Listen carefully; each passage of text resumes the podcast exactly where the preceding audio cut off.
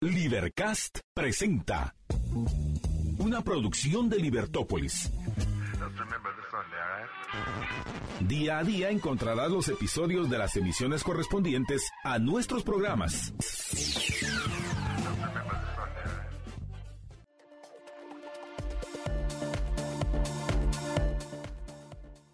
Muy buenas tardes, estimados amigos. Bienvenidos a la transmisión del mediodía de Libertópolis. Es para mí, Marta Yolanda Díaz Durán, un gran gusto darles la bienvenida este miércoles 15 de febrero del año 2023 y darles de una vez conectada al menos en YouTube, lo que me permite saludar desde ya a Linda Nicole antes de que les comente y a Ingrid Janet Alfaro que recién nos envía eh, mucho cariño y saludos desde Amatitlán. Qué maravilla.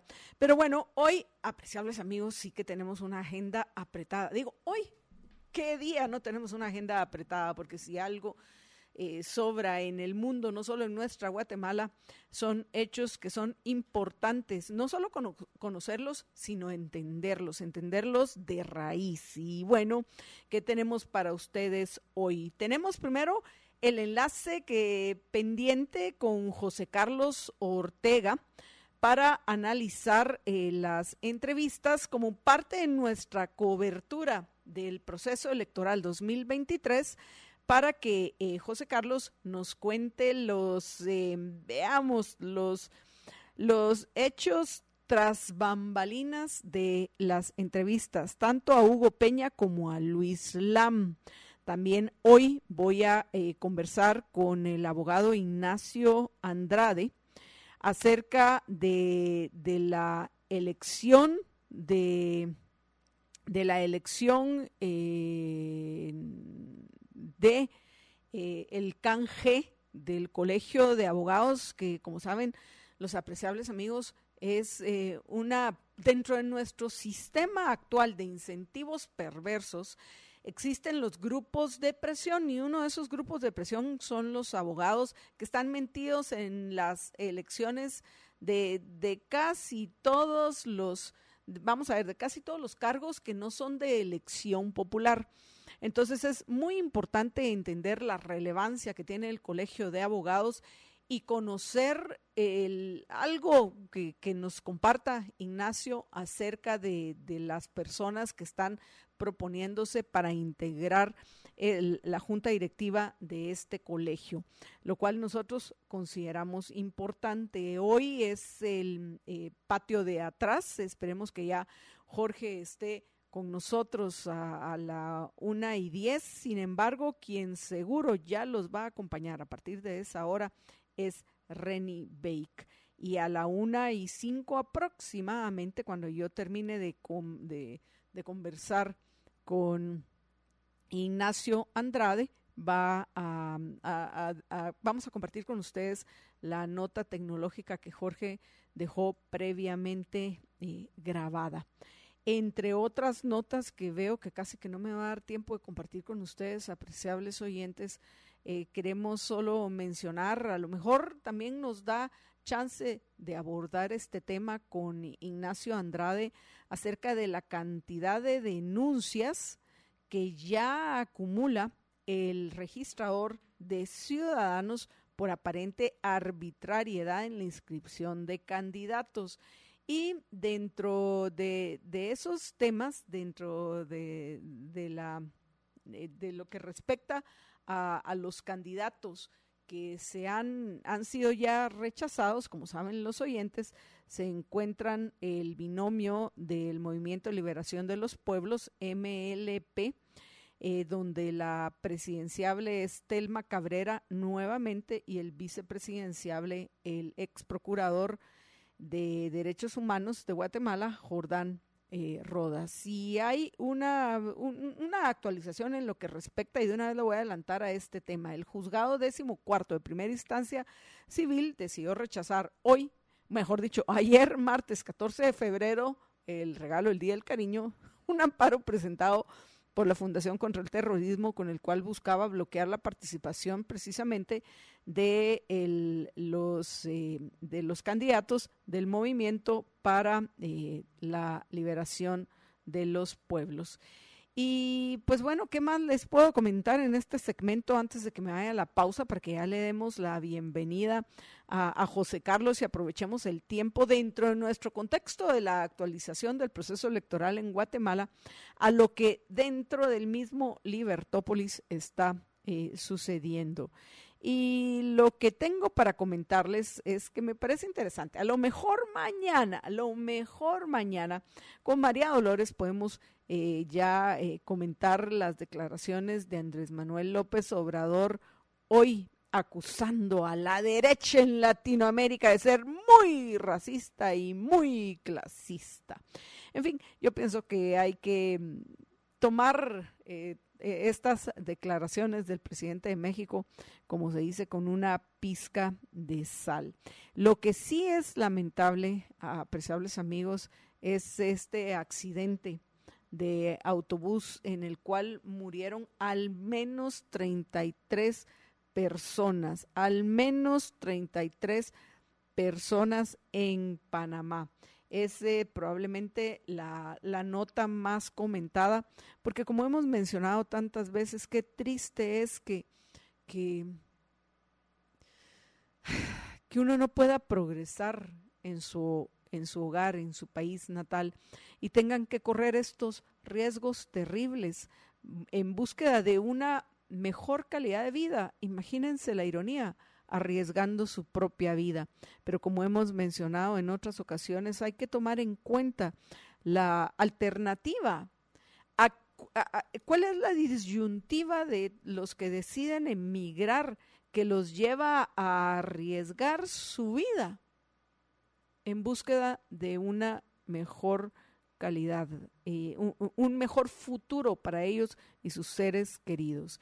Y bueno, terminando este segmento nuevamente, en El Salvador van a continuar dentro de un contexto de un estado de excepción porque el Congreso nuevamente autorizó una extensión por 30 días de este, el régimen de excepción para el combate a las, a las pandillas por parte del gobierno de Nayib Bukele, que a esta fecha, según el, conteo del, mismo eh, gobierno ha llegado a la detención de 64 mil presuntos miembros de esos grupos. Y, en fin, a grandes rasgos y por el tiempo que es, que la, la, hora que es, apreciables amigos, pienso que hasta ahí vamos a llegar en, en este segmento, porque además, pues como ya saben, apreciables oyentes, durante la pausa yo aprovecho a recargar las pilas con mi deliciosísimo gelato de primo de Roma, que hoy no, no, me, no me contaron de qué era. Vamos a ver de vainilla, pero si ayer fue el de vainilla, otra vez hoy de vainilla. Yo por mí feliz. Yo feliz porque el de vainilla es uno de mis preferidos. Pero a mí se me hace que aquí Juan Carlos se confundió o, algunos de ustedes se confundieron. Muerte de la risa está acompañándome. Pero, en fin, apreciables amigos, ya saben que aquellos que como a mí se les antoje un gelato de primo de Roma, lo único que tienen que hacer es llamar al 3190 9912, 3190 9912 y pedir el que se les antoje en este momento a la mitad de la semana con calor. Está haciendo calor, subió la temperatura. Así que todavía más rico bajar ese calor que uno puede tener con un gelato de primo de Roma. 3190-9912, 3190-9912 es el teléfono al cual pueden llamar a hacer su pedido o al WhatsApp también. Y si usted de casualidad se encuentra fuera de, de, su casa y cerca de Pradera Concepción, de Fontavela o de Picoteo de Miraflores, pues qué mejor que ir a las tiendas de nuestros amigos. Ay, también me ahora recuerdo que en San Cristóbal, así es, en PriceMart San Cristóbal encuentran la, la, tienda ambulante de nuestros amigos de Primo de Roma.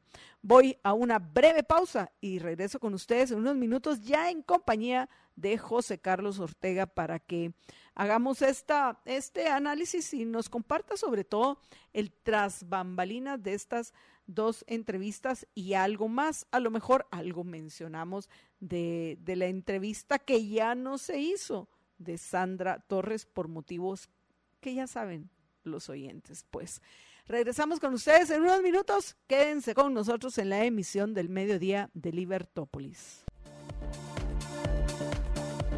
Estamos de regreso en la emisión del mediodía de Libertópolis y tal, y tal y como les había comentado en este segmento voy a conversar con José Carlos Ortega para que nos cuente, José Carlos, los entretelones de las entrevistas de, de esta semana la entrevista con Hugo Peña y Luis Lam. Y a lo mejor algo comentamos de la entrevista que no se llevó a cabo con Sandra Torres. José Carlos, buenas tardes. Bienvenido.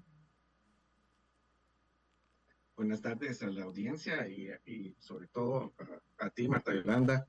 Eh, muy, muy contento de compartir contigo. Y bueno, sí, otra vez estamos ah, eh, comentando las dos entrevistas. Esta vez, eh, bueno, como decías tú, las dos entrevistas y la que no estuvo.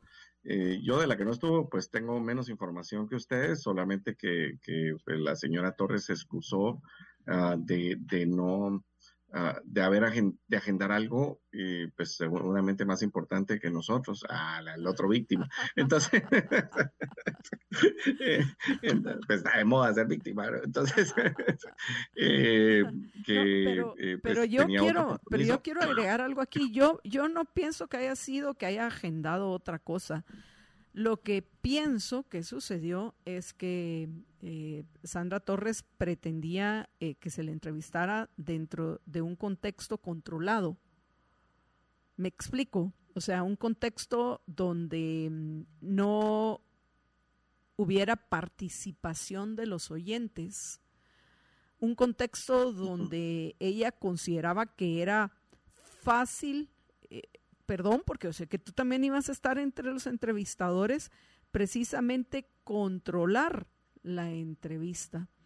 Y que definitivamente dentro de esa nueva estrategia que está tratando de implementar, lo que pienso busca es evitar e, e, es que, surja esa, e, ese rechazo que existe de la mayoría de los votantes, principalmente los capitalinos, hacia ella. Entonces, si tú te ponías a leer los comentarios que iban a venir y como debía de ser de los oyentes, sin duda es algo que ella está tratando de evitar. Entonces, pienso que no tiene que ver con que haya agendado algo más importante, porque ¿qué más importante? A ver, José Carlos, a ti que te gusta la política, ¿qué más importante que estar en, en, un medio, en el número uno de los más escuchados de, de, Guatemala, en la capital, más allá de nuestras fronteras, gracias a las redes sociales, y poder tener esa exposición pública. O sea, no, no, y más sobre todo si de verdad cambiaste y tienes una propuesta con, con un, un programa líder en la capital. O sea, se realmente, los, realmente, realmente ahorita... No me, gusta asumir. Sí. no, no, yo, yo... A mí como no me, no me gusta asumir, ¿me entiendes? No, no, bueno, ella da esa excusa, al final es una oportunidad que, que se, le estaba, se le está dando para comunicarse.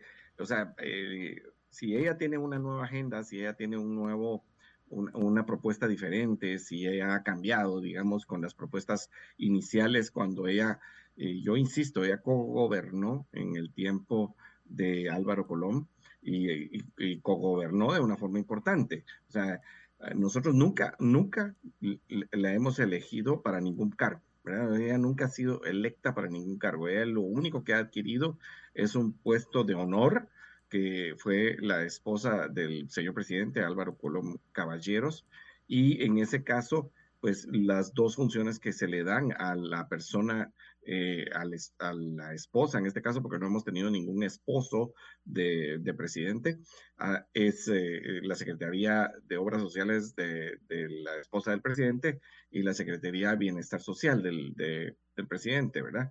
Estas dos, pero ella no estuvo ahí. O sea, hay que entender que ella estuvo en todo el gobierno. Ella llamaba ministros, llamaba viceministros, directores, eh, jueces. Ah, ella postuló eh, eh, magistrados. O sea, ella hizo una labor que, por eso digo yo, cogobernó o más. Entonces, sí, yo entiendo tu punto. Perfectamente lo entiendo y creo que, pues, simplemente eh, pues si se da la oportunidad la tendremos, pero sí, eh, no es, no es agradable que te, ya te hayan dicho que sí, que hayan dicho que van a venir y que de repente cancelen cuando estamos pues dando una oportunidad que, que, algunos otros quisieran, ¿verdad? Algunos porque no los hemos podido contactar, ¿verdad? otros eh, justamente han declinado. ¿verdad? solo, solo, solo, solo una aclaración, José Carlos, porque creo que sí es importante. La entrevista no la canceló Sandra Torres, la entrevista la cancelamos nosotros. Y, por lo visto creo que no te no, no, no, no te comentaron el motivo. El motivo es porque ella pretendía que se hiciera pregrabado el programa ayer, el lunes o ayer. Y, nosotros... La información no, no, no exacta, pero me habían dicho que tenía otro programa y que entonces si no lo podía hacer pregrabado. Entonces, ok, eh, tal, vez yo no tengo toda la información, ¿verdad? Y, entonces, el punto eh, es que nosotros sí dijimos que aquí a todos, y, esto es muy importante que lo sepan los oyentes, a todos se les va a entrevistar dentro de las mismas condiciones y esos van a ser programas en directos donde los oyentes tienen la opción de expresarse, aunque tengo un oyente aquí que se está eh, quejando que ni tú ni Juan Francisco les ponen, les, les ponen coco a sus preguntas y a sus comentarios en el chat, así que sería bueno tomarlo en cuenta. Tomamos en cuenta, Yolanda, yo creo que es importante también que hay algunas personas que esperan que nosotros uh, preguntemos algunas cosas que no son todavía del tiempo electoral, ¿verdad? Como por ejemplo los programas de gobierno o eh, pues situaciones en las cuales no se puede ni comprometer al candidato ni se puede comprometer a Libertópolis por cómo está diseñada la ley electoral, que es un fracaso de ley, uh, las reformas que se hicieron en 2016. Entonces, e, eso es una denuncia que yo tengo permanente de acerca de esas reformas cuyo papá, Mario Taracena Díaz Sol, impulsó y, que no ayudaron a que podamos hablar con toda libertad y, de forma eh, amplia los temas.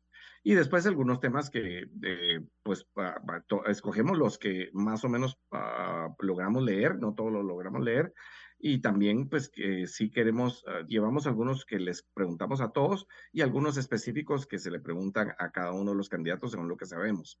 Eh, y algunos esperamos poderle preguntar algunas otras cosas cuando ya esté la campaña abierta, ¿verdad? Tanto en los espacios de Libertópolis en la mañana como el mediodía y en la tarde. Eh, van a haber más espacios y, y creemos que va a haber un momento para para cada cosa. Pero bueno, tuvimos dos entrevistas el lunes. Y, solo, y solo quiero hacer un último comentario. Y ese comentario es que, por supuesto, si la señora Torres quiere venir dentro de esas condiciones en directo y, y, no en, dentro de un eh, espacio controlado, pregrabado, es bienvenida. Porque pienso que al fin, según Sid Gallup, ocupa el segundo lugar de intención de voto después de Suri Ríos en, en estos momentos en nuestro país. Así que es importante, independientemente si nos cae bien o mal, entrevistarla y escucharla, pero dentro de esas condiciones, no pregrabados. Pero bueno, adelante, contanos cómo les fue en las entrevistas que sí se hicieron. Miren, la buena noticia es que todos eh, pues nos hablan, eh, lo estoy diciendo con un poco de sarcasmo, eh, la buena noticia es que todos ah, creen en la libertad y, cuando llegan a hablar con nosotros. es una cosa medio chistosa. Eh, bueno, eso eh, tuvimos varias, varias, ah, con Hugo, pues él habló acerca de su vida, de su, de su pasado de cómo él había apoyado varias campañas diferentes desde el punto de vista de consultor de comunicación, cómo había él estado también en algún gobierno, en, eh, también en el área de comunicación. Y mira, a mí una de las cosas que me resulta eh, rara de Hugo Peña es cómo él eh, puede brincar en una campaña en primera vuelta con una persona y en la segunda vuelta, cuando ve las posibilidades de ganar a otra persona, cambia completamente de lado. Y yo puedo entender la necesidad de una empresa y de una persona de, eh, de tener negocio, o sea, de poder, en todo caso, él como una persona que ha sido una experta en comunicación estratégica, ah, pues la necesidad de tener un negocio y de, y de eh, pues realizar la comunicación estratégica. Lo que a mí, a mí personalmente me complica el hecho de que una primera vuelta esté con un partido y una segunda esté con otra. Y para no poner ejemplos de Guatemala, sino pongamos de ejemplo que estuviésemos en, los Estados Unidos y que hubiera segunda vuelta, que estás en la primera vuelta con los republicanos y en la segunda vuelta con los demócratas. O sea, mi cerebro eh, le, hace un cortocircuito. Y eso es eh, importante. Entonces, eh, apoyas, también decís que apoyas algunas cosas y hay que recordar que entre los... Ah, hay, hay, cosas que no se dicen y que uno sabe acerca de lo que ha pasado.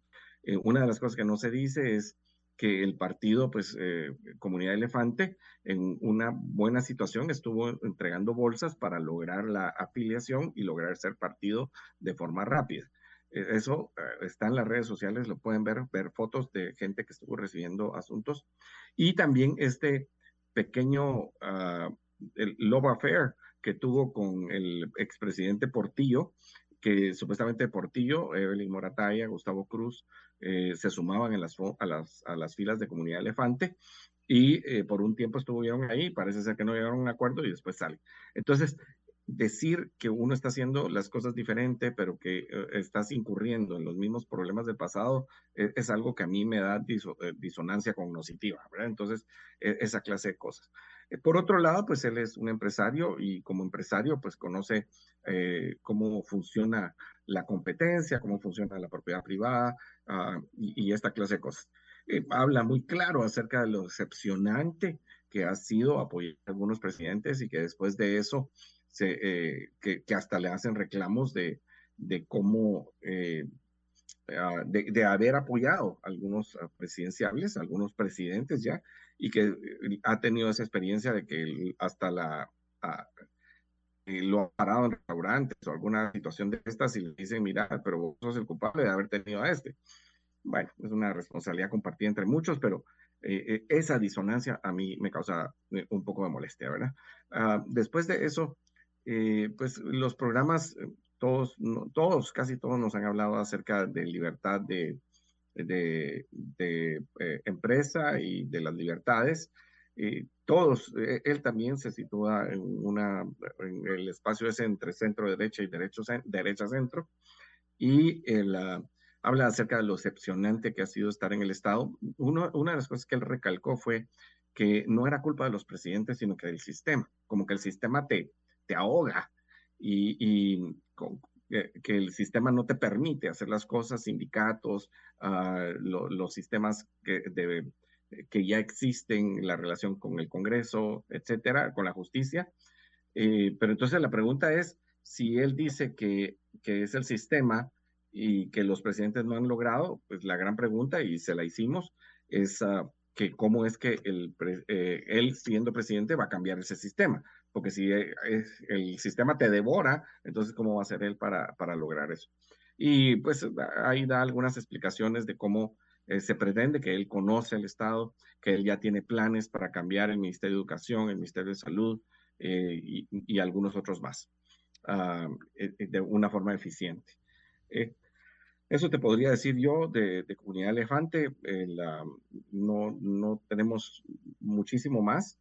Y después, ayer tuvimos la participación de Luis Lampadilla, el licenciado Luis Lampadilla, eh, que fue embajador de Guatemala ante las Naciones Unidas en el tiempo del final del gobierno de Jimmy Morales hasta eh, a finales del año pasado, o sea, alrededor de cuatro años, estuvo embajador en Naciones Unidas, ah, y pues él nos cuenta cómo él eh, fue de alguna manera una contención en varios aspectos, cómo él llegó, él, él fue letrado de la Corte Suprema de Justicia y estuvo en algunas otras cosas en la Corte Suprema de Justicia. Eh, recuerdo que otro espacio eh, institucional, ah, pero ahorita no, no, no, recuerdo exactamente, más importante letrado, después también fue asesor del Ministerio de Relaciones Exteriores en el tiempo de Sandra Jovel, analizando el acuerdo de CICIG y viendo cómo era importante poder terminar con esa aberración jurídica que se, se impuso en nuestro sistema eh, constitucional, ¿verdad? Y republicano. Entonces, eso fue muy importante, eh, como él lo, pues, habla acerca de esa asesoría que, que realizó. Eh, cuando se le preguntó acerca de sus vínculos con Sandra Jovel, con Enrique Denjar y con el mismo presidente Jimmy Morales, pues nos cuenta que no tenía una cercanía eh, muy, muy fuerte, que de hecho no conocía al presidente Morales, a, Sandra Jovel tampoco, y a Enrique Denjar eh, creo que lo había visto una vez. Eh, y entonces, pues en todas esas clases de cosas, él expresa cómo llega de asesor y cómo le toca hacer este análisis y que haciendo este análisis, pues encuentra los mecanismos y, cómo poder salir del acuerdo de CICIG, que en ese momento era una camisa de fuerza y además pues tenía una agenda ideológica como se ha estado revelando en todo este tiempo. Ah, y, el, eh, el, licenciado Lam pues habla así de la libertad de prensa, nos habló muy, muy, de forma muy importante acerca de la libertad de prensa, de la, de como un pilar de la democracia, también de la, de la libertad de empresa y ah, ah, pues habla acerca de la protección de la familia eh, y y bueno, tal vez un dato interesante es que el partido PIN, y ese sí es un dato muy interesante, nos ah, dice que se define como justamente con la libertad, con, con la protección de la familia, pero la, una de las cosas que me llamó a mí muchísimo la atención fue que se declaran anticomunistas y antisocialistas. Y aunque muchos nos lo han expresado veladamente, creo que nadie nos lo había dicho que su partido fuera tan radical en ese sentido. Hemos visto, eh, como tú te recordarás, Marta Yolanda, bueno, tal vez tú estás más joven, eh, había un partido que era, se declaraba el anticomunista en Guatemala, ¿verdad? El MLN, el Movimiento de Liberación Nacional. Pero aún con los mismos valores, porque también nos habló acerca de Dios como centro y después la persona, la libertad, eh, nos dice es que es un partido eminentemente socialista, los valores que expresan eh, ellos en el control de la sociedad, en la eliminación de, la, de, la, de las libertades, ¿verdad? Eh, creo que eso lo, lo, resalté, de hecho, en la entrevista, porque me pareció muy asombroso que lo, lo digan de esa manera tan, eh, tan manifiesta y tan fuerte. ¿Aló? Sí. Ah, no, pensé que te había perdido.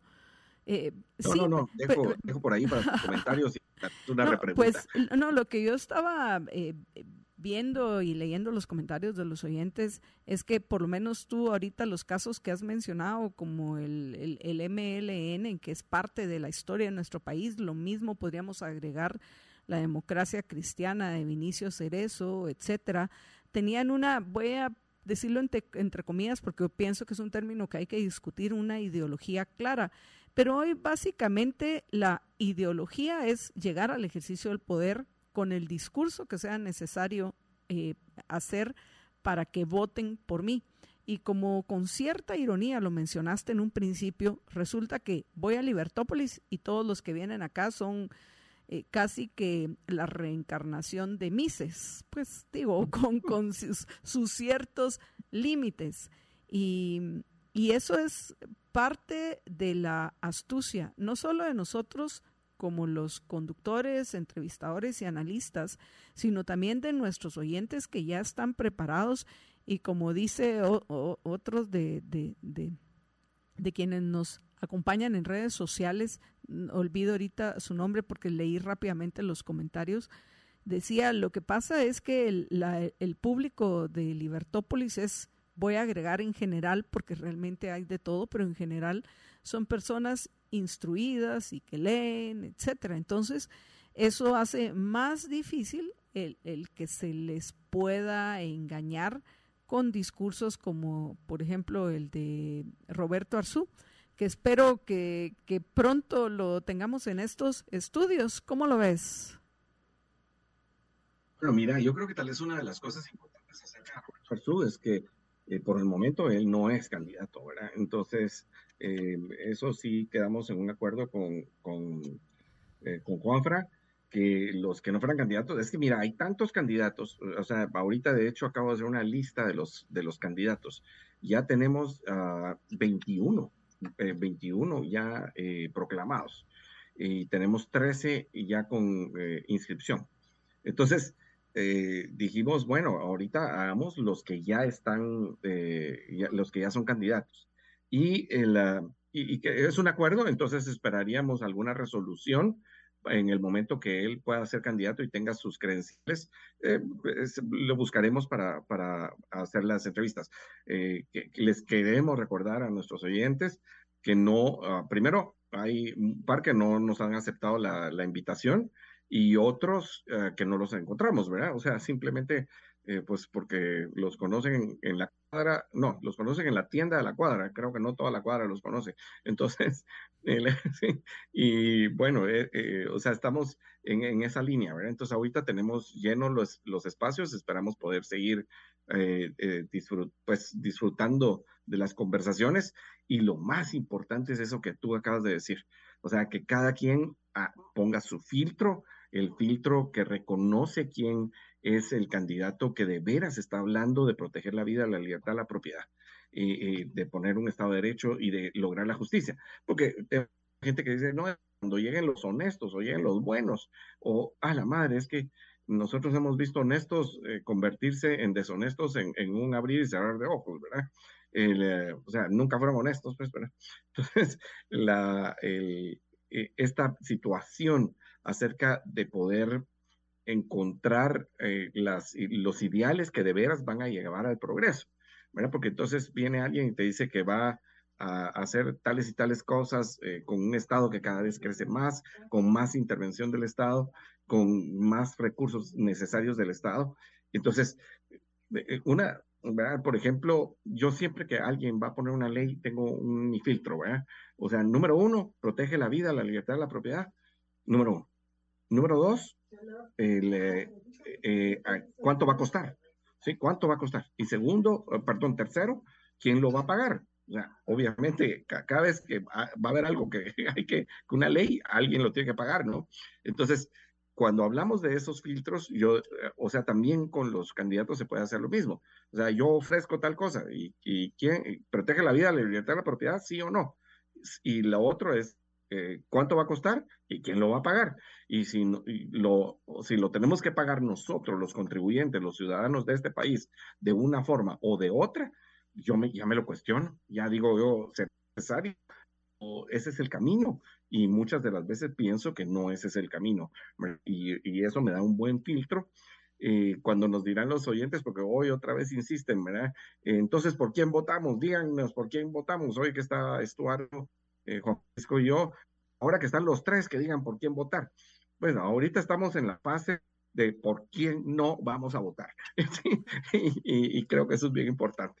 Eh, eh, hemos hablado acerca de esos partidos que están proclamando gente impresentable, ¿verdad? Gente que fue condenada, que aceptaron sus condenas, que ellos mismos dijeron que sí eran culpables.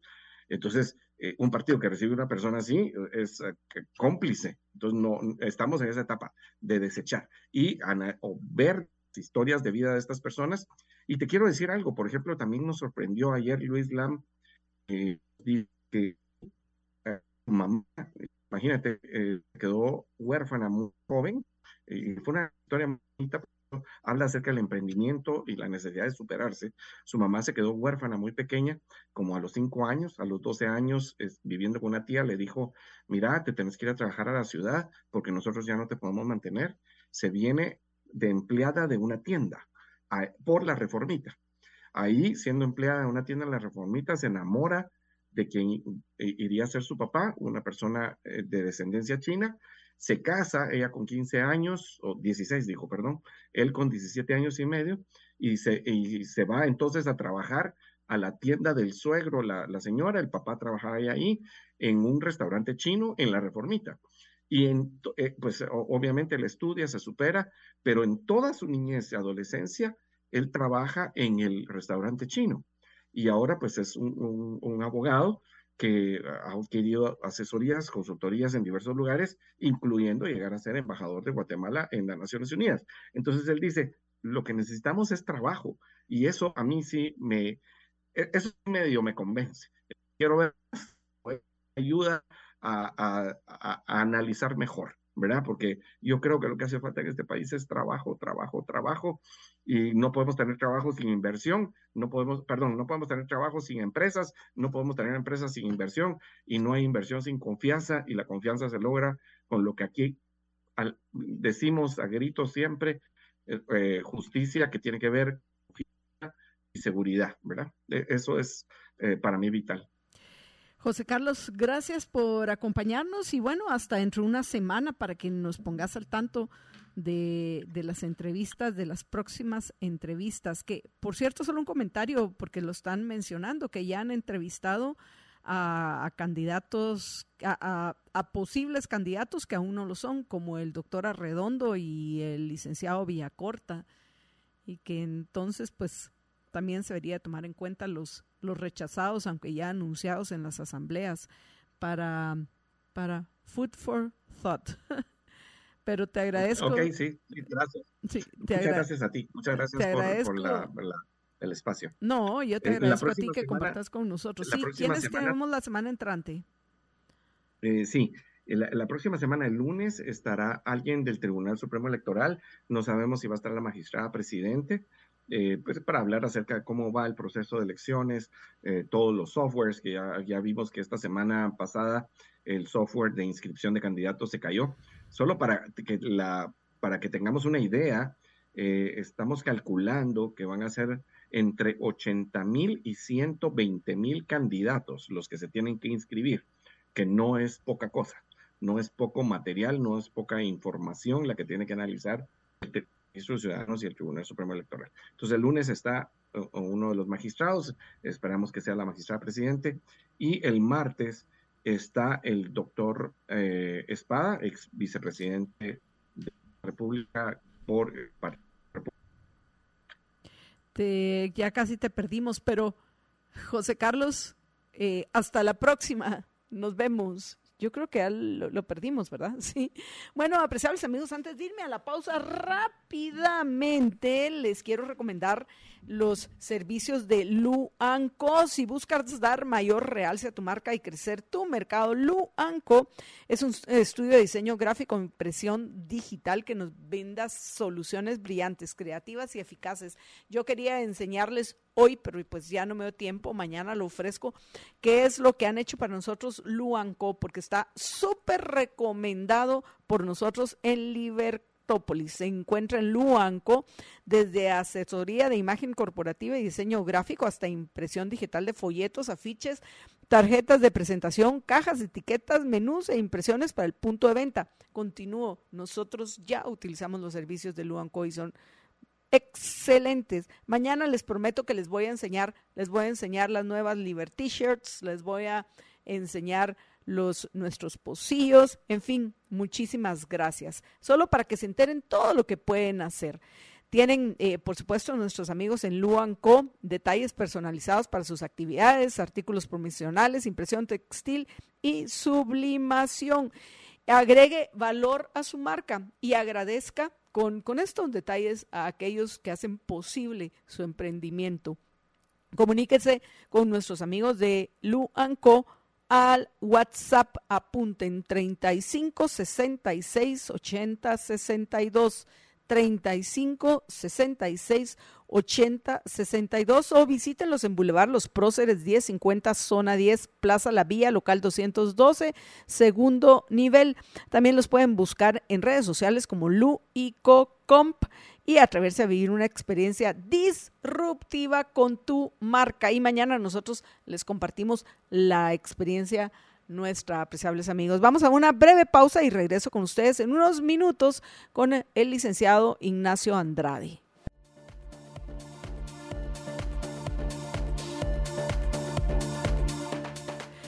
Estamos de regreso en la emisión del mediodía de Libertópolis y en este segmento voy a compartir con el licenciado Ignacio Andrade para que nos ponga, primero que todo, en contexto acerca de, de, la relevancia que tiene el Colegio de Abogados y Notarios de Guatemala, que nos comente acerca de la elección que se está llevando a cabo hoy y, por supuesto, eh, nos comparta, Ignacio, su, su opinión en lo que respecta a, la, la, que ha sido la, mm, eh, la, la, cómo, o sea, la, la influencia que ha ejercido el, las distintas juntas directivas del CANGE en las elecciones de, de, puestos eh, que, no son de elección popular en los cuales pues participan, diría yo, casi todos ellos, eh, los abogados por medio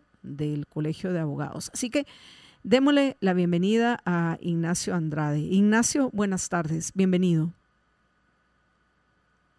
Eh, buenas tardes, Marta Yolanda, mucho gusto de saludarte, muchas gracias por la invitación y, un saludo a la, a la audiencia radial. Eh, empiezo, empiezo contestando la, pregunta. El, Colegio de Abogados, por medio de delegados de comisiones de postulación que no están siendo electos en este momento, tiene incidencia en la elección de una serie de órganos de la, digamos, de la administración pública. En cuenta eh, jueces, en cuenta jueces del, digamos, de salas de apelaciones y de Corte Suprema de Justicia. Eh, jueces de la Corte de Constitucionalidad. El presidente de la Junta Directiva y el presidente del Tribunal de Honor sí participan en la comisión de postulación directamente de la elección de fiscal general. En este caso en particular, eh, digamos, no hay una elección próxima de fiscal general y en consecuencia, digamos, esta junta directiva que se elige durante un plazo de dos años eh, no tiene, digamos, una incidencia en este momento en la siguiente elección de fiscal general. Ese es, digamos, un aspecto importante a, considerar. Eh, tradicionalmente el Colegio de Abogados maneja eh, y lo hace, pues tiene un programa de cursos que es interesante, que le sirve a los jueces en un momento dado para poder eh, eh, evaluar su desempeño dentro de la carrera judicial y evaluar su desempeño en el caso de fiscales del Ministerio Público. Entonces los fiscales pueden acreditar la toma de cursos que el Colegio de Abogados básicamente eh, promueve como parte de sus actividades. Entonces, en, en, alguna medida, el Colegio de Abogados tiene incidencia en el avance de la carrera que los jueces puedan eh, tener. Ese es un aspecto importante. Algunos, en algún caso, los, el Colegio de Abogados eh, tiene incidencia directa en el nombramiento de algunos ah, funcionarios públicos en forma directa, el presidente y el presidente del Tribunal de Honor. Y, pero luego está el tema de comisiones, y entonces no hay que confundir estas elecciones que son de junta directiva del, de, Tribunal de Honor del Colegio de Abogados con eh, las elecciones de delegados para las comisiones de postulación, eh, la última de las cuales pues se dio hace ya, hace ya algunos años. Eh, el Colegio de Abogados, por otro lado, tiene una labor de orientación de la función, mm, digamos, de orientación de la legalidad de las actuaciones del gobierno y entonces un colegio de abogados que en un momento dado eh, defienda al gremio respecto a la administración de justicia podría hacer o no declaraciones en un momento dado respecto de aspectos que son muy importantes. Eh, por ejemplo, eh, tres años de, en que se debieron de haber electo eh, magistrados de Corte Suprema y de Corte de Apelaciones, pero el Colegio de Abogados no ha hecho ninguna manifestación respecto a la urgencia de llevar a cabo estas eh, estas elecciones.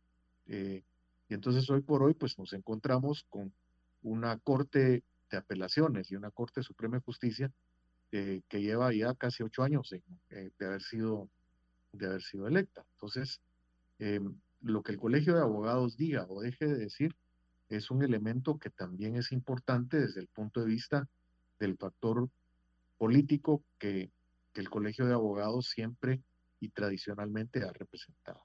Entonces, de ahí la importancia de estas elecciones. ¿Qué pensás de las actuales planillas?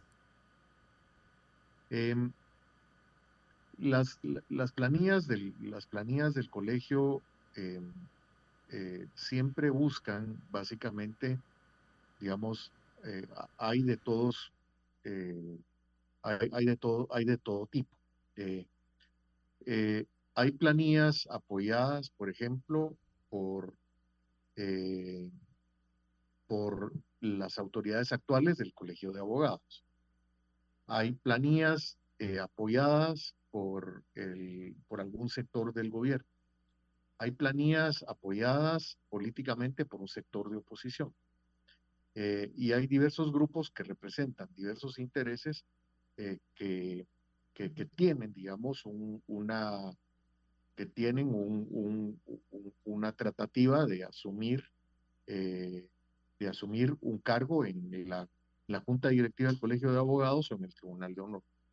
Las elecciones de este año son cinco elecciones las que se van a llevar a cabo el día de hoy, las que se llevan a cabo el día de hoy. Elección de, la junta directiva del colegio. Eh, esta es una junta directiva que representa a casi 38 mil abogados colegiados. Eh, la junta directiva del Tribunal de Honor del Colegio de Abogados. El Tribunal de Honor es el que se hace cargo básicamente de la denuncia contra actuaciones antiéticas eh, o por violación del código de ética profesional o de la ley que puedan eh, tener algún profesional dentro del propio colegio de abogados. Está el Tribunal Electoral del Colegio de Abogados, el que organiza estas elecciones. En este caso, se están eligiendo al delegado de la Junta Directiva del, eh, del Registro de Información Catastral. Y luego los miembros de un comité que asesora eh, para efectos de la administración del plan de prestaciones del colegio, que es el que maneja todos los fondos del timbre notarial y el timbre forense. Es una suma importante de, dinero. Entonces, eh, la elección de hoy es importante básicamente porque el Colegio de Abogados tradicionalmente ha elegido y ha, ha realizado acciones en gestión de protección del Estado de, del Estado de Derecho. El Colegio de Abogados ha podido plantear en algunas ocasiones eh, recursos de inconstitucionalidad eh, sobre algunas materias que son de que son de interés o que son de, digamos, en protección del Estado de Derecho. Lleva algún tiempo de no hacer esto. Entonces, en un momento dado, la mayor o menor incidencia depende de quién gane esta, esta elección. Esta elección no es importante, Marta Yolanda, para conocer, eh, no es importante, digamos, para efectos de elegir cortes, no es ese el tipo de elección que hay. Es, es, es básicamente una elección para tener un órgano que tiene un, que es un factor de poder dentro de los diferentes factores de poder que ejercen, digamos, alguna incidencia en la, en la parte pública del país. Y esa es eh, un poco la, eh, la, la importancia de esta elección. ¿Qué le dirías a, los abogados? Porque yo he escuchado, sin ir muy lejos, ayer dos, amigos eh, comentaban que ¿para qué ir a votar? Porque primero no les convencen los, los, los que están participando, luego básicamente les da pereza porque nada cambia y, y y que realmente piensan que, es ir a perder su tiempo. Algo similar, Ignacio, a lo que muchos comentan en lo que respecta a las elecciones generales. ¿Tú qué les eh, dirías a, los abogados que, piensan así y, qué les recomendarías? ¿Qué vas a hacer tú en este caso?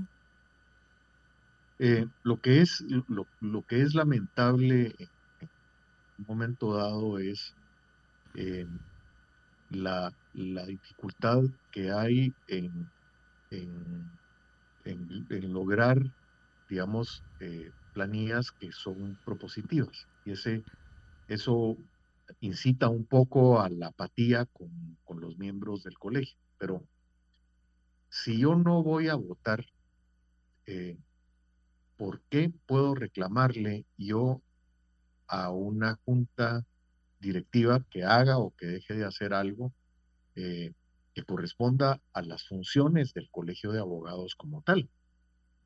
Eh, y, entonces, si yo no, si yo no voto, ¿cómo puedo exigir?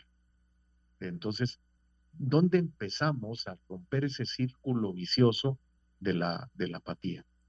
En la medida en que eh, yo no pueda, en, la medida en que yo vote, yo puedo plantear a la junta directiva eh, cuestiones que son de interés, de interés gremial. Yo puedo plantear eh, por qué motivo en un momento determinado se dejan, se dan o se dejan de, de dar ciertas cosas, de temas vinculados, por ejemplo, a prestaciones que el propio colegio tiene. En este caso en particular, lo que uno entiende, lo que uno ve con la propuesta es que ha habido poco alcance de las propuestas electorales precisamente por la dispersión que tenemos los votantes dentro del colegio. Imaginémonos lo siguiente, Marta, Marta Yolanda. Hay 38 mil colegiados, de los cuales el 40% están en el interior del país. El colegio ha hecho una buena labor eh, organizando centros de votación en, eh, en toda la República. Eso, eso ayuda mucho a que, a que la votación no sea tan, tan apática. Pero podemos esperar probablemente que con alguna suerte tengamos entre 7 y 10 mil y, 10 mil votantes, eh, lo que es lamentable. Eh, pero, pero en este caso el problema radica un poco en el tipo de propuestas que hay. Eh, las propuestas van más enfocadas a mejoras en las prestaciones que el Colegio de Abogados da. Eh, y son prestaciones, digamos, poco de, materia de previsión. Eh, eso hace que la elección se vuelva en una campaña de, de, qué beneficios me va a dar el colegio. Y ese es, digamos, eso puede ser una parte de lo que hay, porque al final de cuentas uno paga timbres notariales, uno paga timbres forenses, y esos timbres forenses y notariales en teoría van a dar al, fondo del colegio de abogados. El efecto de eso, Marta Yolanda, es que em, la elección se vuelve una campaña de quién ofrece más. Eh, entonces, los temas serios de país pasan a un segundo plano y eso hace que haya un poco de apatía. Pero, pero ha habido poca comunicación de, las campañas. Digamos, uno ve las campañas y todas las campañas tienen redes sociales, pero, pero las campañas, por otra parte, se vuelven caras y eso hace que la comunicación eh, eh, tienda y haya sido pues un poco, un, poco escasa. Ese es, es un poco el, el, panorama en términos generales y, algunas de las razones por las cuales eh, puede haber un poco de apatía en, la elección. La invitación es, yo no puedo reclamar si no voto eh, y cualquiera que sea mi voto, el, voto es un mensaje básicamente para que, que, hay interés y que ese interés debe respetarse del lado de, del lado de quien resulte electo. Entonces hay que ir a votar. ¿Algún comentario más que querrás hacer antes de que terminemos, Ignacio? Eh, Marta Yolanda, hay, hay temas que han pasado a segundo plano, eh, temas que son importantes, eh, temas relativos a temas relativos al, al, Tribunal de Honor del colegio. El Tribunal de Honor tiene un, tiene un atraso y un rezago importante y hay, hay que reformar el proceso del Tribunal de Honor definitivamente y el otro es el tema de campañas. El reglamento de elecciones no, no regula eh, el, no regula el tema de, el tema de los el tema de los cochitos a la hora de las elecciones. No, no tiene ese no tiene ese alcance, lo que es lamentable Y esas hubieran sido propuestas que me parece que pueden ser interesantes en todo caso de, de conocer y de discutir y, creo que es una oportunidad perdida, pero no quiere decir que no sea una oportunidad que no pueda llevarse a cabo, pero para eso hay que ir a votar. Hay que ir a votar porque uno le parezca que pueda hacer un mejor trabajo y una mejor labor al, nivel del, Colegio de Abogados, de darle una reforma eh, que, el colegio pues ya necesita porque los reglamentos y lo efectivo del colegio de abogados se había hecho para un colegio de abogados que es seis veces menor del tamaño actual del colegio. Así es que ese es mi comentario final. Marta Yolanda, muchas gracias por tu entrevista. Gracias a ti, Ignacio, por acompañarnos y hasta la próxima. Gracias. Y bueno, apreciables amigos, antes de despedirme, tengo un par de cosas importantes que comentar con ustedes. La primera de estas es recordarles que Zamboro es nuestra elección para, para remodelar y cambiar nuestra casa, nuestra oficina y, y no solo para nosotros, eh, los consumidores, eh, finales o usuarios finales, sino para aquellos que se dedican a la construcción, que saben lo importante que es para cada una de sus obras crear ambientes con estilos y que van a encontrar la mejor calidad y el diseño adecuado para cada uno de sus clientes en las tiendas de Samboro. Y lo único que tienen que hacer para verlas es ir a las tiendas de Samboro o ingresar a www.samboro.com, www.samboro.com, Samboriza todos tus proyectos con Samboro y como ya me estoy despidiendo, lo, lo, voy a hacer recordándoles a los oyentes lo importante que es cuidarse, cuidar su sistema inmunológico y su sistema digestivo para tener una vida llena de bienestar. Yo y mi familia, ¿cómo nos cuidamos? Nos cuidamos tomando el blend de ELA para mantener fortalecido nuestro sistema inmunológico y el aloe vera gel de ELA para cuidar nuestro sistema digestivo. Y por supuesto, lo pedimos en combo, el combo de ELA que incluye el blend y el gel. Que, que, nos permite al comprarlo como combo ahorrarnos algunos quetzales. Y este lo pueden pedir ustedes al 49 50 34 14. Repito, 49 50 34 14. Y aquellos que compran el blend de ELA en GNC, en GNC o GNC, Recuerden pedirlo como tal, el blend de ELA, porque no es solo equinacia, es mucho más que equinacia. Es equinacia, vitamina C, zinc, jugo de aloe vera, ginseng siberiano, en fin. Un, producto de que hasta ahorita todos, todos los que lo hemos probado, la mayoría, la mayoría nos hemos eh, quedado ya como, como consumidores permanentes, lo hemos convertido en un hábito de vida porque se siente la diferencia. Apreciables amigos, ha sido un gusto acompañarlos. Me tengo que retirar por compromisos académicos, pero continúo con ustedes en la nota tecnológica Jorge Jacobs para después darle paso al patio de atrás con Renny Bake. Cuídense muchísimo que una sola vida tienen. Sean felices, muy, pero muy felices.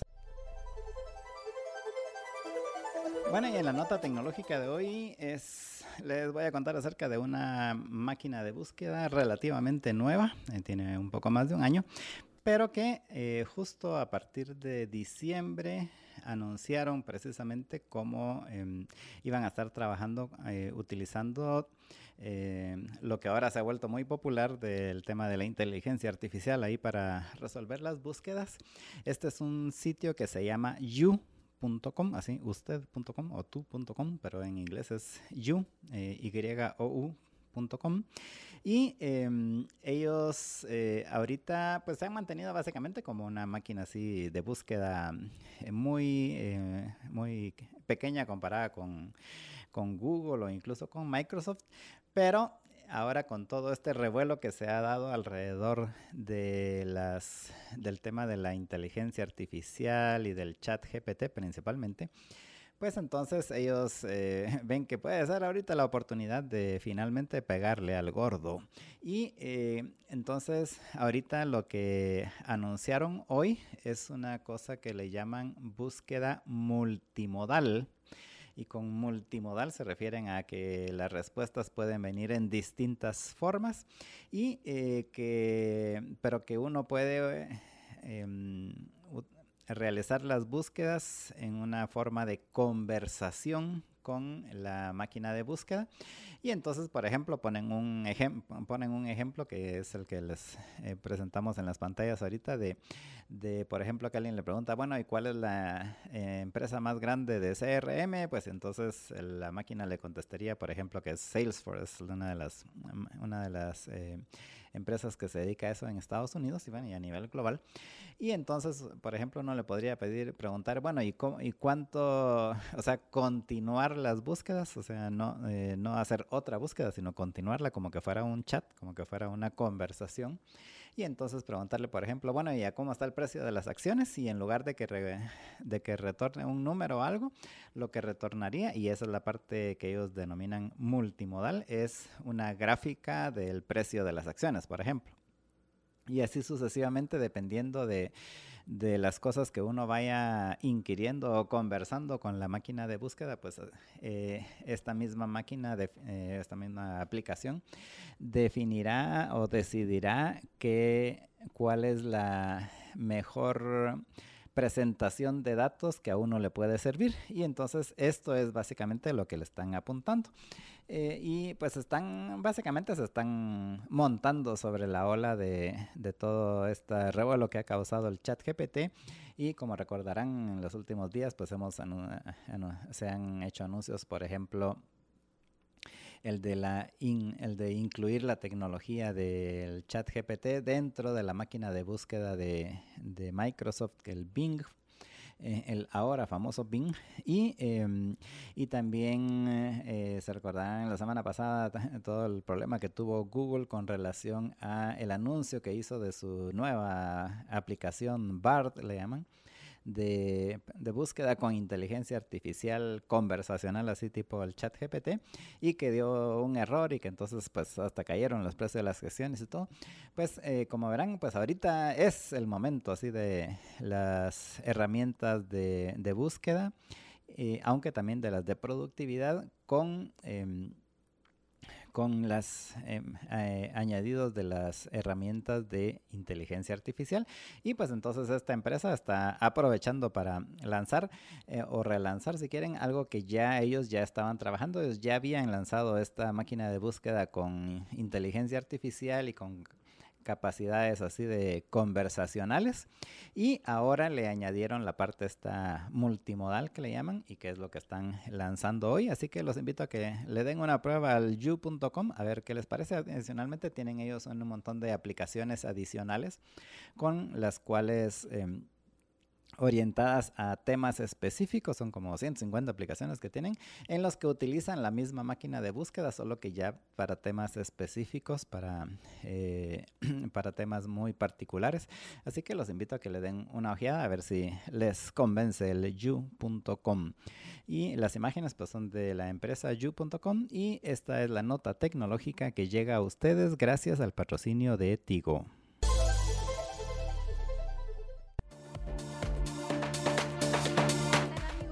Buenas tardes. Les saluda Renny Bake y hoy vamos a tener una pequeña extensión de el patio de atrás. Vamos a estar teniendo unos 10 minutos más, así que vamos a poder estar conversando de muchas más cosas que a veces las dejamos en el tintero por falta de tiempo.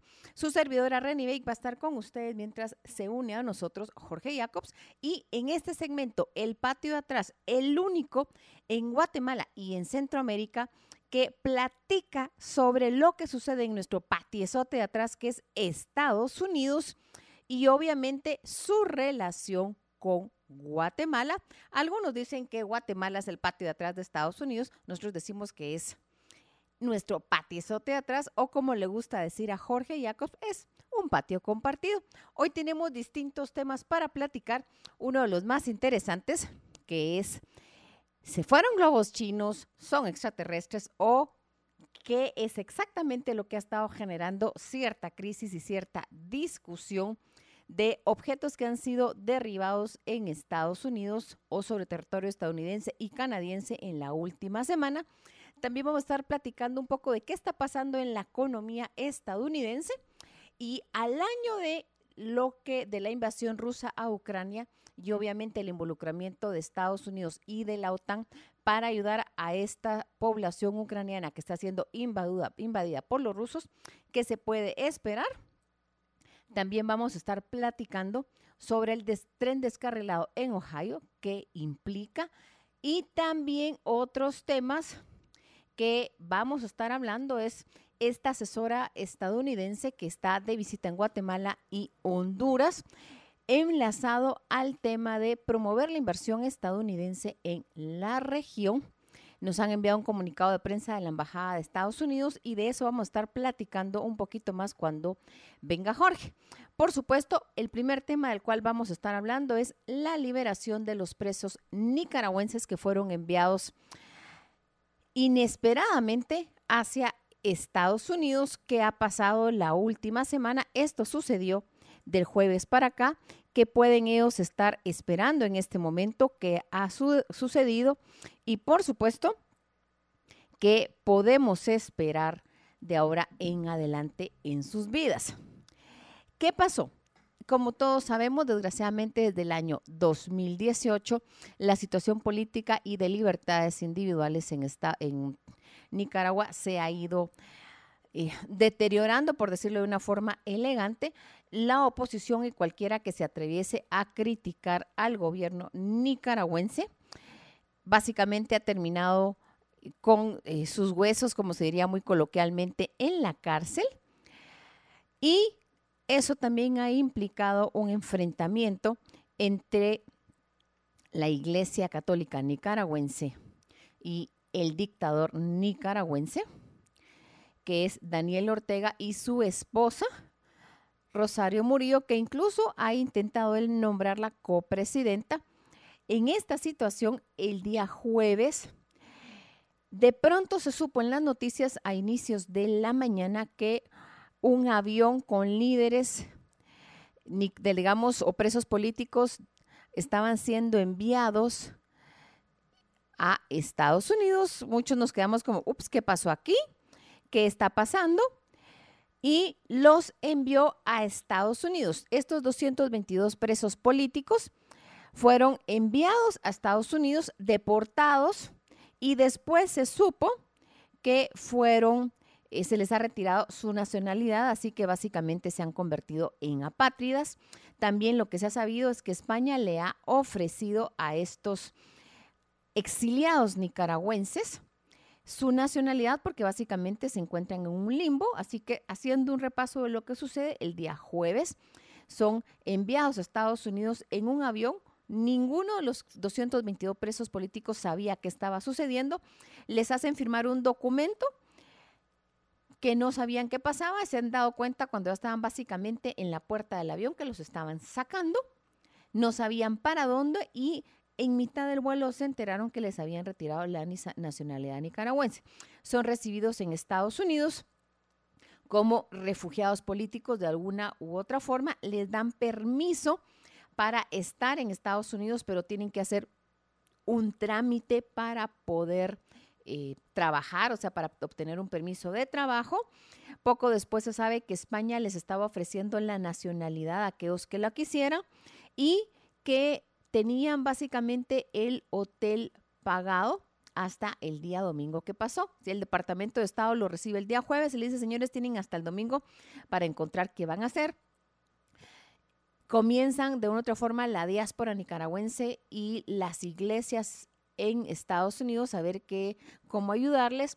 Lo último que se ha sabido, obviamente, es que más, más de 100 presos políticos ya tenían ciudadanos o tenían parientes en Estados Unidos, alrededor de 100 nicaragüenses que habían sido deportados o que iban en ese vuelo no tenían familia, algunos estaban aceptando los trámites para pedir la nacionalidad española y poder irse a España porque muchos de ellos no hablan inglés y que iglesias estadounidenses que pueden ser bautistas, católicas o anglicanas o de cualquier denominación estaban ayudándoles a buscar hogar, quien les ofrecía en cualquier parte de Estados Unidos un techo, una casa prestada o una habitación para que de esa forma pudieran comenzar eh, una nueva vida.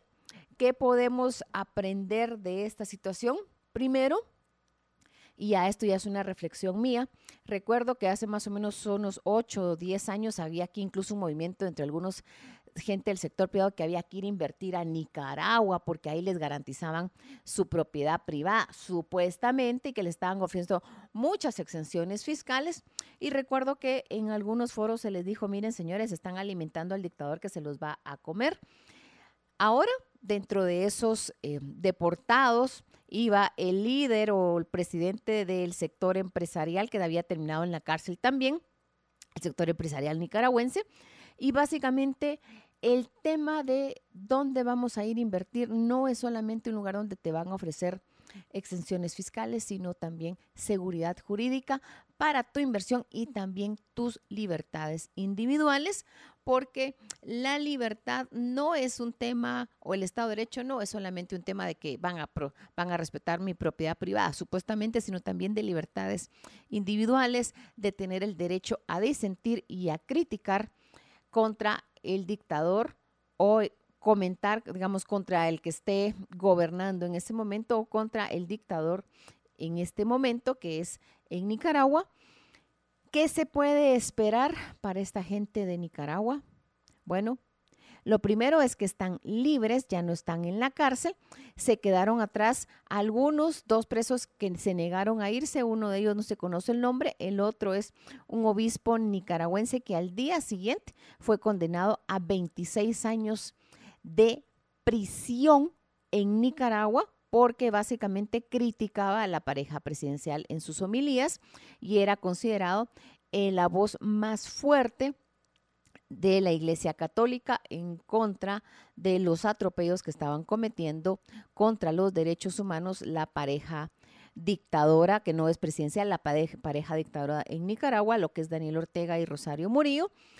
Y el tema ha llegado al punto que el propio Papa Francisco ha hablado, intenta, ha hablado públicamente a favor de este obispo nicaragüense y obviamente ha pedido el respeto a los derechos humanos, algo que también han comentado los estadounidenses. En este tema no podemos elucubrar básicamente en este momento esta diáspora nicaragüense que está llegando a Estados Unidos. Primero están pasando por la parte del estupor de que qué pasó acá, la felicidad de la libertad y también la incertidumbre que viene para ellos en sus vidas, sus familias, una parte de ellos han dejado a familiares, a hermanos, a padres, madres, esposas, esposos. En Nicaragua, por lo tanto, no se espera que vayan a hablar mucho al respecto porque están de una u otra forma protegiendo a su familia en estados en Nicaragua y en un momento vamos a esperar que habíamos hablado con algunas eh, amistades, a ver si alguno de estas personas querían platicar, no nos están confirmando todavía si va a darse o no una entrevista el día de hoy o si no se las damos el día de hoy. Esperamos que en los próximos patios de atrás podemos platicar. Que pudiéramos desear también para Nicaragua la libertad. Desgraciadamente lo que se está perfilando es una dictadura al estilo de la época de Somoza y lo que estamos mirando es también un incremento de personas de Nicaragua atravesando Guatemala intentando llegar a Estados Unidos para pedir refugio político, aunque en base a la legislación que Estados Unidos ha sacado últimamente, ellos van a poder pedir asilo en Estados Unidos si tienen algún, algún familiar o alguien que sea como su anfitrión o sponsor y pedir parte de los 30 mil espacios de asilos o refugio que está dando Estados Unidos mensualmente, de acuerdo a la última legislación y las noticias que se han sabido. Sin embargo, la gran pregunta es qué va a pasar con aquellos que no tienen familia en Estados Unidos y que obviamente no hablan el idioma ni conocen mucho la cultura. Así que no se puede esperar más por el momento me están diciendo de que no hemos logrado comunicar a la persona con la cual íbamos a entrevistar. Vamos a tener que ir a un corte en este momento y cuando regresemos vamos a estar hablando de qué está pasando en la economía de Estados Unidos y si fueron platillos voladores, globos chinos o qué exactamente es lo que ha estado en el cielo estadounidense y canadiense que ha hecho que los hayan derribado las fuerzas aéreas, la Fuerza Aérea estadounidense. Regresamos en un momento. Amigos, para los que nos están mirando en YouTube o en Facebook, van a ver que ya ha venido nuestro querido Jorge Jacobs y por supuesto vamos a entrar a platicar sobre si son platillos voladores, extraterrestres, globos chinos o qué, se, qué podría ser o qué se está lucubrando sobre lo que objetos voladores que han estado derribando los estadounidenses en la última semana. Jorge. Buenas tardes, Rani, y buenas tardes a todos nuestros radioescuchas y ya estoy por acá. Bueno, Jorge, eh, los últimos días de una semana para acá han habido algunos comentarios. Yo estaba muerta la risa el día domingo porque se estaba discutiendo en Twitter si era un objeto volador o extraterrestre los que estaban volando sobre el Auron cerca de la frontera con Canadá. Recuerdo que yo estaba bromeando con una amiga que a las dos nos encanta la genealogía de, bueno, todo el mundo hablando de extraterrestres y tú y yo estamos mirando si encontramos un extraterrestre en nuestro árbol genealógico. Lo estábamos bromeando en Twitter, pero básicamente porque era uno de los trending topics el día domingo, o sea, sábado domingo, que era exactamente, leyendo una noticia de Infobae de hace dos días, Estados Unidos derribó un objeto volador sobre el lago cerca de la frontera con Canadá. Se trata del tercer incidente de este tipo en espacio aéreo de Estados Unidos en menos de un mes. El sábado fue destruido un artefacto similar en territorio canadiense. El ejército de Estados Unidos derribó este domingo un objeto volador sobre el lago Hurón, cerca de la frontera entre Estados Unidos y Canadá. La cuarta interceptación de este tipo por casas estadounidenses este mes, dijo un congresista de Michigan. El representante estadounidense Jack Bergman dijo en Twitter que el ejército estadounidense había derribado otro objeto sobre el lago Hurón. Agradezco la acción decisiva de nuestros pilotos de combate, señaló. Bergman afirmó que había estado en contacto con el Departamento de Defensa sobre esta operación en la zona de los Grandes Lagos, que se conoció después de un cierre temporal del espacio aéreo sobre el lago Michigan. Según una fuente citada por la CNN, el objeto fue abatido por orden del presidente estadounidense Joe Biden. Por ahora no se conocen detalles sobre este objeto, aunque una fuente del legislativo dijo al diario The Wall Street Journal que tenía forma de octágono y que volaba a una altitud de 20.000 pies, unos 6.000 metros, por lo que representaba un peligro para la aviación comercial. Mientras tanto, investigadores canadienses buscan los restos de un objeto volador no identificado que fue derribado por un avión estadounidense sobre el territorio de Yukon, esto es en Alaska, el día sábado, los equipos de recuperación están sobre el terreno buscando encontrar y analizar el objeto, dijo el primer ministro Justin Trudeau a los periodistas el domingo.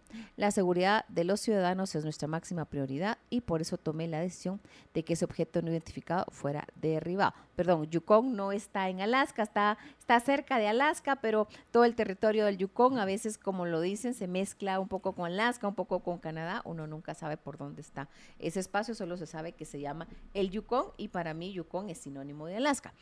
Jorge, ¿Qué te parece esto? Porque han estado en alerta máxima por intrusiones aéreas. Hace unos días era el tema del globo chino, que estuvo tres días volando sobre territorio estadounidense y lo eh, al finalmente lo derribaron cuando ya estaba sobre aguas de Carolina del Sur, aunque eran aguas de, poca profundidad. Lo último que se ha sabido es que estaban recuperando los restos de ese globo y que China había dicho que sí era de él y que después andaba un globo por América Latina y de pronto aparecen esos objetos voladores no identificados y la gran lucubración el domingo Twitter era, ¿serán extraterrestres? ¿No serán extraterrestres? Y la gran broma es, ¿por qué tiene Justin Trudeau esa gran cara de susto en sus discusiones o en sus presentaciones en la televisión. Jorge, ¿qué opinas sobre esto? Y después vamos a hablar de qué comando en Estados Unidos es el que se ha encargado de hacer estos derribos. Sí, eh, hasta el momento todavía no han recuperado los restos de ninguno de estos tres, porque realmente han sido cuatro los objetos voladores no identificados que han, derribado. Bueno, el, primero sí, era, sí fue identificado que era un globo. Eh, un globo chino, literalmente. y, em, pero los tres que derribaron el fin de semana pasado, que derribaron uno el viernes sobre Alaska, uno el, el sábado sobre Canadá y el del domingo este sobre el lago Hurón, em, el, por lo menos el ejército de Estados Unidos, la Fuerza Aérea de Estados Unidos, que fue la que derribó los tres, incluyendo el, el que estaba en, en, Canadá, eh, argumentan de que realmente no han podido identificar qué era lo que, qué fue lo que, qué fue lo que derribaron. Eh, era, entiendo que eran más pequeños que los globos. Eh, el globo este chino, para su referencia, uno, uno eh, escucha un globo y piensa que es eh, un, algo así como de, del tamaño de los que de los que usan los niños, pero no. O sea, el globo este que, que chino que, que destruyeron sobre la en la costa de Carolina eh, tenía el tamaño más o menos de tres buses, o sea, o sea, no, no era, no era un, no era un globito, literal, o sea, literalmente no era un globito, era un globote. No es un globito como el que hemos visto, es un gran globo, pues. sí, sí, porque tenía, el, más o menos esa era la comparación que hacían, el tamaño de tres eh, camionetas, tres buses, eh, y sin embargo, estos de, estos otros tres que derribaron luego este fin de semana, esos sí eran mucho más pequeños, y de, por eso, en parte por eso no los pudieron identificar exactamente qué era. Eh, simplemente los, los derribaron, pero como lo, eh, los tres los derribaron en lugares, bueno, el del lago Orón no tanto, pero los otros dos y así en, en, áreas inhóspitas. No sé si ha visto usted las películas esas de cuando va la gente a Alaska, sí, o a las montañas de, de Canadá. O sea, el, el 99% del territorio canadiense, creo yo, está, está deshabitado y son así territorios. Y hay frío, y está congelado, una buena parte está congelada. Sí, y ahorita precisamente están en época de, de, de nieve, entonces eh, les ha costado encontrar los, lo, o les está costando encontrar los restos de, la, de lo que derribaron. De hecho, el, incluso el que me imagino que el primero de los tres va a ser el más difícil porque ese lo derribaron sobre el mar Ártico. O sea, eso lo, ya había pasado de... Ahorita estaba jugando con él un oso polar, no te preocupes. Nah, pues será una ballena porque debe haber caído entre el mar. bueno, pues. Y eh, entonces, eh, pues obviamente les va a, costar mucho eh, recuperar, recuperarlos. Quizás el, más sencillo va a ser este último en el lago Hurón, que a, pes a pesar de que igual es, ¿qué? O sea, está congelado y está, las aguas están frías, pues no, no, está con hielo, pero sí las aguas son muy frías y todo. Probablemente sea mucho más fácil encontrar ese que los otros dos, que imagínate un eh, un ¿qué? Eh, el, el, ¿qué? Ahorita la ballena está tomando té con el extraterrestre. sí, y, y, y, el de que estuvo en, en Canadá. Imagínate en los territorios, parece que mencionabas el Yukon, todos esos territorios que son gigantescos, sí, pero o sea, no ni siquiera nos podemos hacer nosotros a la idea, si, si, nunca ha ido ahí uno, realmente no se puede ni siquiera hacer la idea del tamaño que tienen esas, eh, las extensiones solitarias y, y de, desiertas, no desérticas, porque no es desierto, pero sí, eh, eh, sí son desiertas en el sentido de que va a haber muchísimas más probabilidades de que se encuentre con un oso polar que con una persona. Al respecto, eh, tengo una amiga en Estados Unidos que ella vive en Washington, pero su familia, su abuela fue una de las primeras pioneras en Alaska. Y todavía la broma es, porque sus padres viven en Alaska, con una pequeña granjita, como ella le dices, ajá, la granjita es, ¿de qué montaña? ¿Qué montaña? Porque si fue pionera, tu abuela seguro que dijo, de tal montaña, tal montaña, que se mira, ese es mi nuevo territorio. Y que la broma de la discusión, digamos, la dirección es a la par de los, de los osos polares, a, a, tres, a, tres, a 300 kilómetros de la manada de los renos. Pues un poco la broma de los tamaños que hacíamos cuando estudiábamos allá en Estados Unidos. Y, y hablando... en efecto, son territorios así muy grandes. Y ya solo se carcajea como diciendo, no, es un poquito más grande, pero es parte del chiste del tamaño tan enorme que son las distancias, que allá no es que hayan carreteras, allá es básicamente del lago tal, o por lo menos en otra época era la dirección es del, del río a la pico de la montaña y por ahí es donde tenés que, encontrar la ubicación. Pues para aquellos que se preguntan qué comando es el que está cuidando el, el espacio, el aeroespacio de Estados Unidos, se llama el NORAD o el North American Aerospace Defense Command, que es binacional, que lo, digamos de otra forma, están involucrados Estados Unidos y Canadá, y también de otra forma también ven el espacio eh, aéreo de México y de un poco de las Bahamas, el Comando Norte. El Comando Norte no es lo mismo que el NORAD, pero quienes han estado involucrando, pues básicamente es este comando estadounidense, que es el US NORDCOM, que está en Colorado Spring, Colorado cerca del mm, complejo de la montaña Cheyenne, que a veces sale en las películas cuando tiene que ver extraterrestres siempre sale y mientras tanto en el NORAD pues ese es el comando que ha estado derribando globitos y que en espero las que películas algún de día nos diga extraterrestres y en las películas de la Tercera Guerra Mundial. Y de la tercera, bueno, ok, ya se estaba mirando eso. Como el tiempo nos come, no quería dejar de yo mencionar que hubo un descarril- descarrilamiento de un tren tóxico en Ohio, que básicamente han tenido que evacuar un, o sea, un poblado cercano y que obviamente la gente tiene miedo de regresar. Algunos estaban regresando, otros no, que también es un tema digamos, de miedo para algunos, hablando del tema de extraterrestres y descarrilamientos. Y en, en el tema de Guatemala, Estados Unidos, básicamente ayer se supo que Estados Unidos y Guatemala están avanzando en temas de nearshoring e inversiones para prevenir la migración. Hay una visita de una funcionaria estadounidense que es la asesora principal de asuntos económicos de la oficina de la vicepresidenta de Estados Unidos, Kamala Harris, y el día de ayer se reunieron con gente del Ministerio de Economía acá en Guatemala con el objetivo de impulsar las inversiones en el país.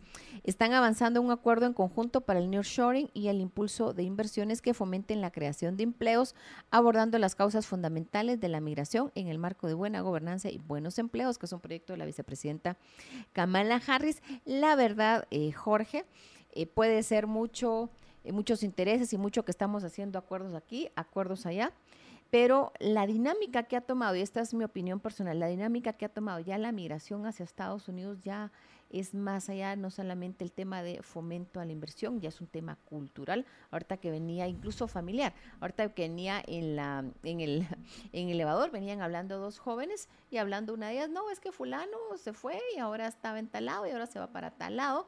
O sea, para ellos muy normal como decir, estaba en Florida, ahora se fue a Colorado. O sea, creo que a cómo va la situación y nuestra relación con Estados Unidos, creo que en clases de geografía no solamente hay que aprenderse los departamentos de Guatemala, sino también los estados de Estados Unidos a cómo va la situación y el movimiento migratorio de nuestros ciudadanos hacia Estados Unidos. Eh, gracias, Reni, aunque por algunos comentarios que han puesto, me gustaría regresar a la noticia anterior. Y de hecho, le, había mandado una foto a... La del Norad. no, no, a la, a la- a la que, a la que pasaste así... ¿Pero qué? De Ohio, volada. Sí, eh, Es que es de miedo. Que, que pasaste así, pero como hubieras pasado encima con el Concor en el Concorde, así. Es que después me estás alegando que, habla, que habló mucho de ciertos temas y no quería dejar de mencionar el tema de, de la visita. Creo que tiene buenas intenciones, pero creo que no se entiende realmente la dinámica que ha tomado, que ya tiene una dinámica propia de el movimiento migratorio hacia Estados Unidos y las implicaciones de las remesas para nuestro país. Ojalá logren algo, pero firmar un acuerdo no va a hacer que venga la inversión a Guatemala ni que la gente deje de irse haciaEstados Unidos. Sí, eh, regresaré a ese tema, pero... entonces, Regresemos a lo de eh, Ohio, sí, ajá. exactamente, porque eh, han habido un par de, bueno, tres accidentes eh, de, de- de trenes recientemente. El más escandaloso es este del de Ohio de ayer. Eh, y, y escandaloso básicamente por, primero, visualmente, eh, y por eso le mandé una, una foto ya a ver, a Juan Carlos, a ver si la pone. Y, No me la habían mandado a mí, o sea que no sabía que tenías foto. Sí, Y bueno, o sea, alguien la puso ahí en Facebook, yo solo estaba eh, en, en Twitter. Y, em, eh, y digo escandaloso básicamente por la nube así negra que se, que se generó. Y Y que hay una Eh. foto que sale donde se ven los, la gente mirando ahí como, como si fuera un suburbio estadounidense y la gran, la gran foto con la gran nube negra.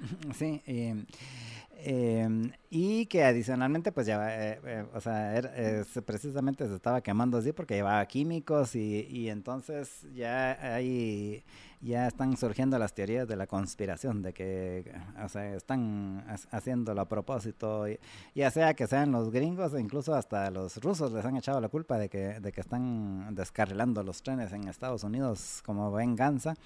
Em, pero eh, pienso que son, eh, yo como no soy partidario de las teorías de la conspiración, no veo que estén tratando de arrasar con Estados Unidos con estos tres descarrilamientos. Simplemente es algo de que fue una casualidad que, que pueden suceder. Eh, o sea, en, en, estos días he escuchado teorías tan, ¿cómo se llama? Como que, por ejemplo, los terremotos de, los terremotos de, de Turquía no eran terremotos naturales, sino que con un arma de los estadounidenses, porque Turquía se quería salir de la OTAN, por ejemplo. O sea, para que veas el, nivel de teorías de la conspiración que, circulan en las redes. Yo me quedé con los extraterrestres y la, y la, broma que teníamos con unas amigas adictas a la genealogía de, ya encontraste un extraterrestre en tu árbol genealógico y lo otra, no, todavía no, o sea, eso en estábamos. Yo me quedé con lo de los extraterrestres, no sabía la teoría de la conspiración. Sí, eh, en, en, en, efecto, eh, este tipo de descarrilamientos se dan de vez en cuando, ¿no? O sea, y que, y que lleven químicos, pues generalmente muchos, muchos de esos, de esos eh, trenes llevan productos químicos. Eran 150 eh, carri eran 150 vagones que iban en ese tren de Ohio y sí, iban con químicos, pero em, básicamente la pregunta es, ¿se descarriló? ¿Cómo estaba el clima? Hay que acordar que Ohio ahorita está congelado y obviamente las personas... No, han la foto No la han puesto, bueno. hay que estar... si no está en el, periódico del país.com la noticia, obviamente causa temor, pero esos descarrilamientos suceden a cada rato.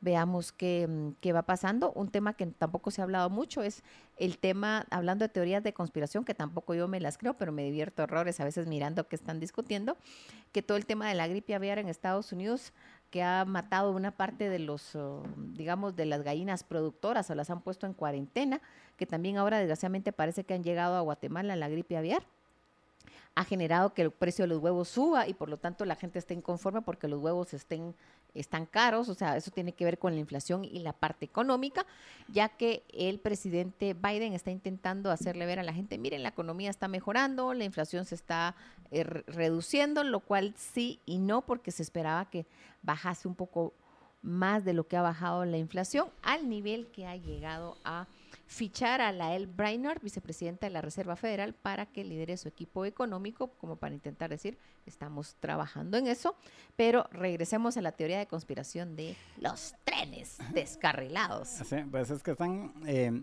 al final, em, el, el, tema de las teorías de la conspiración es que eh, suponer o presuponer que algo que sucede eh, no es producto de la casualidad, no es un accidente, no es un, eh, no, no, es un em, fenómeno natural, sino que es algo que alguien maquinó para con algún propósito, o sea, de destruir al otro o de, o de fregar al otro para yo tener ventajas, porque más o menos así es como se generan todas estas teorías de la conspiración. Y yo no digo que en algunos casos no hayan responsables, por ejemplo, que sé yo, un ataque terrorista, por ejemplo, que hayan, que, hayan eh, puesto una bomba, una bomba sucia, como, como se le llama en algún lado, hayan hecho explotar una bomba sucia en algún lado eso es un ataque terrorista. Y, y, aún eso no califica en todo caso como, como, una, como una teoría de la conspiración. Eh, pero, o sea, yo no digo que no existan estas cosas, pero atribuir todos los accidentes o la mayoría de los accidentes a que alguien lo está haciendo con un objetivo, qué sé yo, de contaminar la tierra o de contaminar los ríos, eh, pienso que es eh, muy jalada la situación. Eh, otra cosa son temas como, por ejemplo, lo, del, lo de los, eh, lo de, este, ¿cómo llama? Del... lo, ¿De, los extraterrestres? No, pues, eh, solo para, por cierto, en ese tema de los extraterrestres, uno utiliza en, en, español, utiliza el término ovni y en inglés el de UFO, pero que, y que uno generalmente lo atribuye a extraterrestres, pero realmente no significan eso, porque simplemente son, o sea, en, objeto volador no identificado. Sí, que, puede, ser cualquier cosa, o sea, puede, o sea, puede ser un platillo volador, puede ser, puede ser un platillo volador extraterrestre, pero puede ser un globo chino, o puede ser o puede ser un gran dron a estas alturas del O puede ser uno de estos que, que, que votaron ahorita, que podrían ser extraterrestres, podrían ser chinos, podrían ser, eh, incluso hasta, hasta alguien ahí, un, canadiense que los estaba, que, estaba volando su dron y se lo, y se lo botó y se, lo, botaron. pero, eh, entonces, pero eh, al final eh, de que hay de que hay sucesos que sí son realizados a propósito, sí los hay, pero eh, atribuir todo lo que está sucediendo y, y, juntarlo y decir, bueno, es que lo que está pasando en Turquía, lo que está pasando en Rusia, lo que está pasando aquí, entonces todo está vinculado, es porque hay un cerebro detrás que lo está maquinando, eso eh, lo dejo en el ámbito de Pinky y cerebro. Ah, bueno, pues entonces un tema que no quiero dejar de mencionar es el tema de Ucrania, que también estaría relacionado con este ataque o estos supuestamente ataques de conspiración. Desgraciadamente ya va a cumplirse un año de la guerra, de la invasión de, de Ucrania por parte de Rusia. Eso va para largo. Los estadounidenses, así como los europeos, le están entregando armas y tanques a los ucranianos para que se defiendan. Veamos qué suceda la próxima semana, porque ya llevaremos un año y qué noticias se sabe. No quiero dejar de mencionar, Jorge, que la republicana Nikki Haley inició su campaña por la Casa Blanca, ya anunció que va a competir por la Casa Blanca, ¿te acuerdas que lo habíamos mencionado en días pasados? Que se esperaba que ya se lanzara y por eso es que estaban diciendo una nueva generación de republicanos, un cambio de mando, porque básicamente lo que están mandando el mensaje que están mandando es, miren, va a haber un cambio generacional, no es solamente Trump el que va a competir por la nominación republicana en el 2024. El tiempo nos está comiendo, Jorge, no sé si quieres dejar o agregar algo más. Pues lamentablemente ya no nos queda tiempo, así que quedará para la semana entrante. Y estoy de acuerdo con lo que dijo Reni de que no es solo con acuerdos que se reduce la migración, se necesita, eh, la única forma de reducir la migración hacia Estados Unidos es que venga más inversión a Guatemala. Punto. Y esa no va a venir con acuerdos ni con buenas palabras, sino con un esquema que no solamente el tema de exención fiscal, sino que un clima de negocios y un clima de respeto a los derechos, incluyendo los derechos individuales y los derechos de las personas, los derechos humanos, que es el marco, porque ya no es el tema de nearshoring, sino que el tema que se está hablando en Estados Unidos es friendshoring, o sea, no es solo de que esté cerca físicamente, sino que también sea amigo en valores y principios. Y de esa diferencia vamos a estar hablando en los próximos programas porque el tiempo nos cobe. Muchísimas gracias. Su servidora Reni Bake se despide y hasta la próxima semana. Así que pasen una muy feliz tarde y nos escuchamos en Libertópolis al mediodía, mañana al, medio, al mediodía a las 12 y siga hoy en la tarde a partir de las 5 con los programas de Libertópolis.